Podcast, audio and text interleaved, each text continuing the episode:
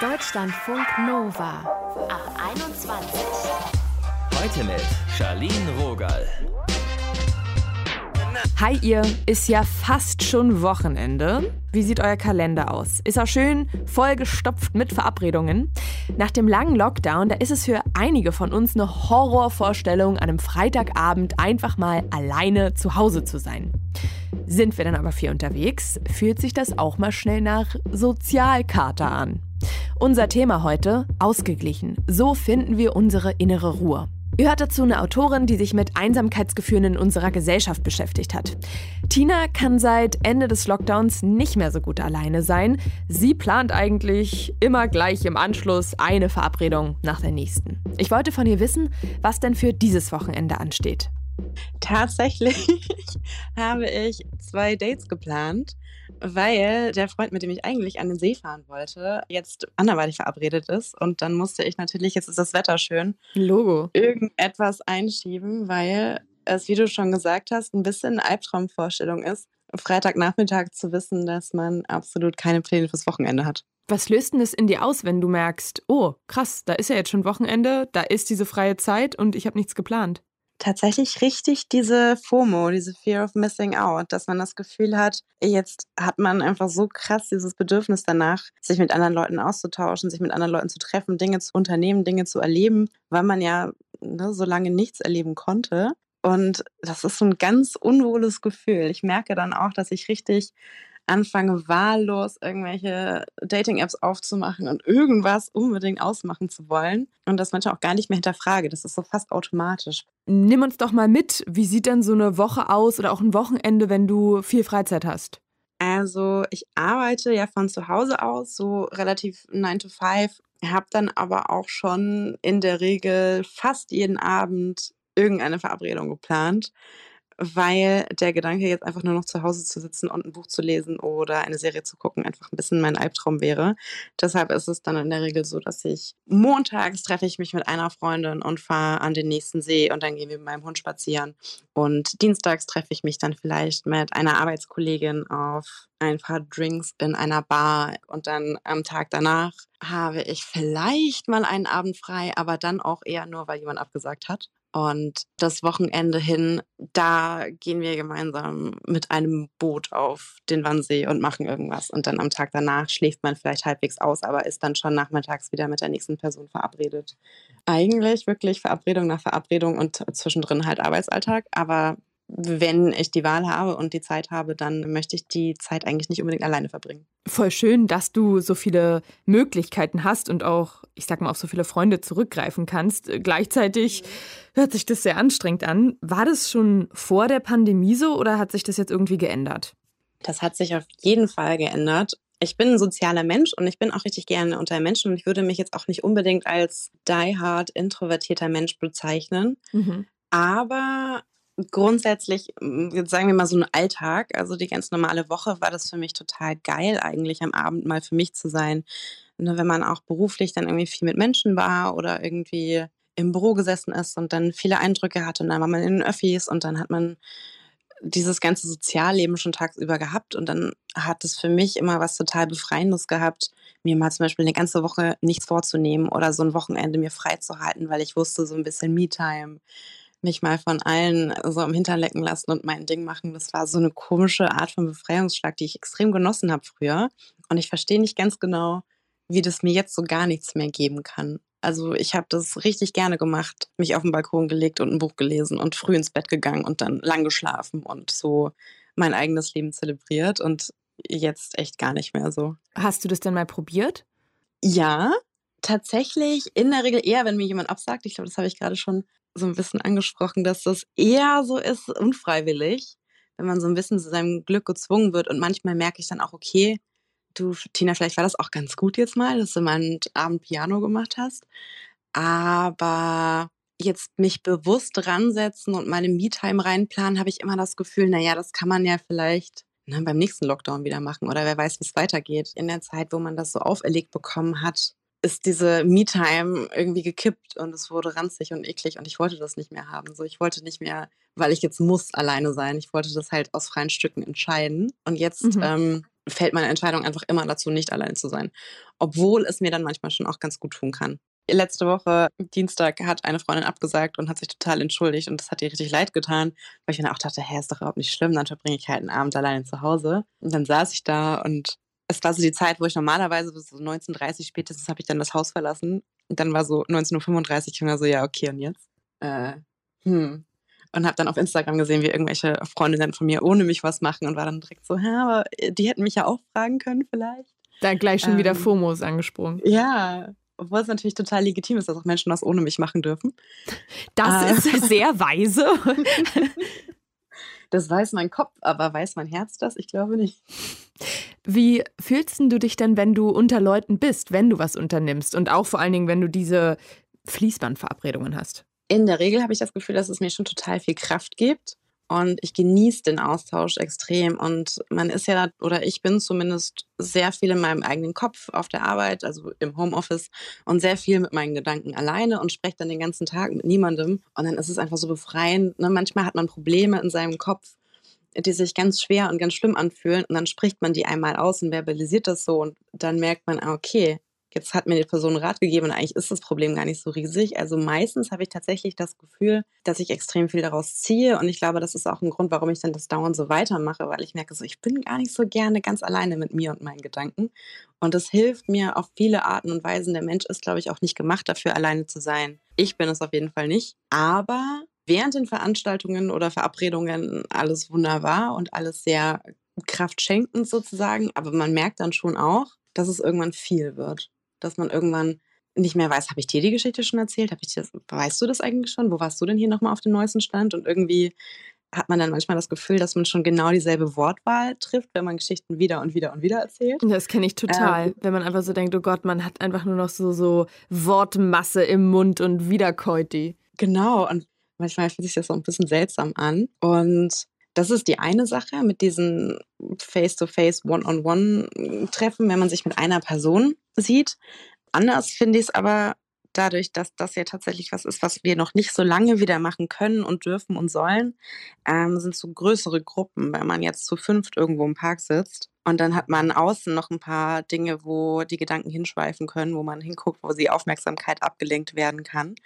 Und plötzlich ist das Gespräch verloren und man weiß irgendwie gar nicht mehr so ganz genau, wie man ein Gespräch mit mehreren Leuten führt. Also mir ist das extrem aufgefallen, dass ich da richtig überfordert war teilweise, weil sonst hast du Reden und Zuhören, eine Person, die andere Person und plötzlich hat dann vielleicht noch eine dritte Person, die einen Einwurf hat und eine vierte, die noch was anderes erzählen möchte und plötzlich ist das echt anstrengend fürs Gehirn. Ich habe das richtig gemerkt, dass man sich da gar nicht so leicht wieder reingroovt in größere Gespräche und größere Unterhaltungen. Was wäre gerade deine Wunschvorstellung, wie sich das vielleicht regulieren könnte mit den Verabredungen? Hm, das ist eine gute Frage. Meine Wunschvorstellung wäre vermutlich, dass die Pandemie aufhört und äh, ich nicht das Gefühl habe, wenn ich jetzt nicht sofort alles auskoste, wer weiß, wann ich das wieder kann, dass ich Verabredungen treffe, weil ich richtig Bock darauf habe, die Leute zu sehen und nicht halb zumindest auch gesteuert von der Angst, allein zu sein. Weil manchmal hinterfragt man natürlich auch, warum mache ich das denn jetzt eigentlich gerade die ganze Zeit? Weil zum einen geht das auch ein bisschen aufs Geld, ne, wenn man sich dauernd für Drinks trifft und dauernd irgendwo hingeht und dauernd irgendwas macht. Und zum anderen ist man müde und ist zu selten zu Hause. Meine Wohnung sieht aus wie Sau, weil ich immer nur weg bin. In einer idealen Welt wäre, glaube ich, die Balance wieder ein bisschen mehr da. Aber das ist halt auch viel aufgrund von den aktuellen Umständen, glaube ich. Zumindest bei mir. Danke, Tina, für deine Ehrlichkeit. Gerne.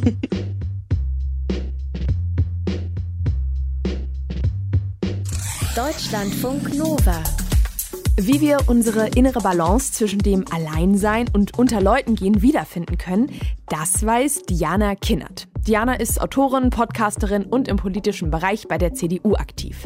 Sie hat auch ein Buch über die Einsamkeitserfahrungen unserer Gesellschaft geschrieben. Darüber haben wir gequatscht. Hallo Diana. Hallo.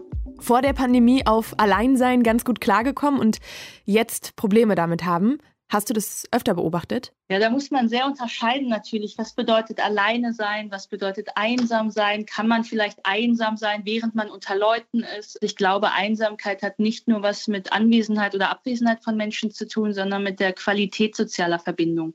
Also gerade dann, wenn ich mich vielleicht irgendwie mit Ablenkung und so überfrachte und irgendwie ständig unter Leuten bin und auf Partys bin, heißt das noch lange nicht, dass man eine innere Geborgenheit in anderen Menschen findet. Was ich vor allem jetzt in der Pandemie erlebt habe, waren viele Leute, die vorher ähm, viel ausgegangen sind, viele Partys gemacht haben und in der Pandemie eher gemerkt haben, das hat mich gar nicht richtig glücklich gemacht. Das heißt, dass sie jetzt eher an sozialer Qualität interessiert sind. Könnte man nicht meinen, dass wir resilienter geworden sind, was den Umgang mit Einsamkeit oder dem Alleinsein betrifft? Das ist eine gute Frage. Ich weiß gar nicht, ob Resilienz oder so eine Widerstandsfähigkeit bei sozialen Verbindungen überhaupt etwas Wünschenswertes ist. Hm. Der Mensch ist biologisch ein ultrasoziales Säugetier, das dazu gemacht ist, eigentlich, um auf andere zu reagieren. Und wenn das nicht stattfindet, dann wird der Mensch krank. Also wir kennen sämtliche internationale Erhebungen, dass Einsamkeit zu Depressionen, Demenz, Herz-Kreislauf-Erkrankungen und so weiter führt. Das heißt, ich glaube, mein Ziel ist gar nicht, Leute an Alleine sein und Einsamkeit zu gewöhnen, sondern eher im Gegenteil, wenn sie ein Defizit empfinden, nach einer sinnstiftenden Verbindung auch zu suchen. Glaubst du, das ist so ein großes gesellschaftliches Trauma, das uns alle betrifft? Dieses Emotional Burnout oder Angst vor Einsamkeit, FOMO? Das glaube ich auf jeden Fall. Ich ähm, lebe ja in Berlin, das heißt auch in der Stadt, wo eigentlich jeden Abend was los ist. Ich habe auch die Erfahrung, dass wenn ich mit Freunden verabredet bin, 50 ähm, Prozent von denen wieder abspringen, weil sie was Besseres gefunden haben oder ich selbst mich dann unter Druck fühle, dann doch wieder nicht hingehe, dann mitten in der Nacht doch was trinken gehe. Also ich habe eher diese großstädtischen Sozialdruck und ich glaube aber, wenn ich das bei mir selbst beobachte, dann ist es etwas, das mich nicht wirklich glücklich gemacht hat. Und ich denke, dass ähm, viele aus der Pandemie eigentlich achtsamer hervorgehen und sich nicht mehr einfach so in die Menge stoßen stoßen. Wir kommunizieren ja alle auch sehr viel auf Social Media, sind digital miteinander verbunden. Müssten wir uns dann heutzutage, sage ich mal, nicht verbundener fühlen und seltener das Gefühl von Einsamkeit haben? Das ist das große Paradoxe. Einsamkeit ist ja etwas Uraltes und trotzdem glaube ich schon, dass es eine neue Art von Einsamkeit gibt und die hat eben was mit sozialer Qualität zu tun. Also in dem Moment, wo wir vielleicht gerade die erreichbarste und vernetzteste Generation sind, haben wir wahrscheinlich hunderte Follower, aber manchmal vielleicht eben keinen einzigen Freund. Ich habe viel wissenschaftliche Interviews mit Schülerinnen und Schülern geführt und habe die gefragt, ob sie gute, enge, beste Freunde haben. Die bejahen das alle natürlich. Mhm. Und wenn man die dann fragt, kannst du eigentlich eigentlich ähm, Probleme und Krisen auch mit deinen Freunden besprechen, dann schrecken sie zurück und sagen oftmals, nee, kann ich nicht. Weil in dem Moment, in dem ich mit Problemen komme, bin ich ja eine Zumutung für meinen Freund und er könnte sich andere Freunde suchen. Das heißt, das, was Freundschaft ja eigentlich ausmacht, ich bin da aufrichtig, ich bin da ehrlich, jemand hilft mir, das findet in sozialen ähm, Beziehungen scheinbar weniger statt, weil man eben eine Minderwertigkeit hat und sieht, dass man auf Tinder, auf Instagram, bei Snapchat einfach so schnell jemand Besseren oder anderen finden kann. Das heißt, man gesteht sich selbst nicht zu, dem anderen wirklich zu öffnen. Wie können wir da mehr bei uns bleiben? Wie können wir diese innere Ruhe, Balance finden? Ich habe für mich festgestellt, dass Bezüge wichtig sind. Für mich ist wichtig, dass ich Menschen regelmäßig sehe, regelmäßig spreche für mich ist wichtig, dass ich Menschen nicht nur inszeniert wahrnehme, also nicht nur zufällig, wenn wir alle hübsch gemacht sind auf mhm. irgendwelchen Dinnerpartys, sondern dieser alte plötzliche Telefonanruf, wo man eigentlich unvorhersehbar, unberechenbar mit Leuten spricht und einfach wirklich sagt, was einem auf dem Herzen liegt. Ich glaube, das kann helfen. Und ich glaube, dass wir immer mehr Dinge einfach nur inszenieren. Bei all dem, was wir posten und über unser Leben verraten, ist irgendein Filter drüber. Das heißt, wir verkaufen ja eigentlich eine Scheinwelt. Und jeder ist, finde ich, mit in der Verantwortung und auch in der Fähigkeit, ähm, einfach mal aufzumachen. Wie sehr fühlst du dich manchmal allein, gerade auch in der Politik? Naja, in der Politik ist es natürlich ein bisschen Tagesgeschäft. Das hat auch einfach was mit einer totalen Flexibilität zu tun. Ich sitze ja nicht von morgens bis abends im gleichen Büro, sondern das sind immer Termine, die sind immer woanders. Ich muss viel dafür reisen eigentlich, jetzt zumindest nicht im Lockdown. Und ähm, da merke ich natürlich, dass mich das ein Stück weit aus Strukturen raushebt. Und Strukturen, Bezüge, Routinen, ähm, das ist natürlich mir wichtig gewesen. Das heißt, meine Einsamkeit war auch eher eine, wo es nicht darum ging, dass ich die Leute vermisst habe oder nie unter Leuten war, sondern meine Einsamkeit Einsamkeit war eine, wo ich nie zur Ruhe gekommen bin und weil ich nie eine Ruhe hatte, also ein Alleine sein, das ich positiv bewertet habe und wo ich mal nachdenken konnte oder wissen wollte, was sind eigentlich meine Grenzen oder womit fühle ich mich wohl oder womit fühle ich mich nicht wohl. Diese Zeit hat mir gefehlt. Das heißt, ich habe eine Einsamkeit eigentlich erlebt, in der ich mich eher selbst vermisst habe und weil ich gar nicht genau wusste, wer ich da bin und was ich eigentlich will und wo meine Grenzen sind, konnte ich gar nicht richtig in gesunde, achtsame Beziehungen eintreten. Das heißt, für mich ist wichtig, dass wir nach der Debatte über Einsamkeit eigentlich über gesunde Beziehungsgestaltung sprechen. Und dafür ist das eigene Kennenlernen eigentlich Grundvoraussetzung. Danke, Diana, für deine Zeit und Einblicke. Sehr gerne. Ausgeglichen. So finden wir unsere innere Ruhe. Das hat uns ja heute beschäftigt. Und jetzt in unserem Quiz, da geht es um Nutritional Neuroscience, die nahrungsbezogene Hirnforschung. Was konnten Forschende aus Kalifornien belegen? A. Menschen, die viele Austern essen, sind ausgeglichener. B. Menschen, die viel Zartbitterschoki essen, sind einsamer. Oder C. Menschen, die viel Spargel essen, sind aktiver. Antwort A ist korrekt. Die Untersuchungen konnten belegen, dass die regelmäßige Versorgung mit Zink und Omega-3-Fettsäuren das Gehirn wachsen lässt und dadurch können wir Menschen die Intelligenz, aber vor allem die Ausgeglichenheit steigern. Spitzenreiter als Zinkquelle sind, richtig, die Austern. 100 Gramm liefern 84,6 Milligramm Zink. Wer jetzt nicht so auf Austern steht oder auch nicht immer so viel Geld ausgeben will, Kichererbsen sogar aus der Dose, die sind auch eine sehr gute Alternative. Die Folge ist jetzt hier finito. Mein Name ist Charlene Rogal. Tschüss, bis bald.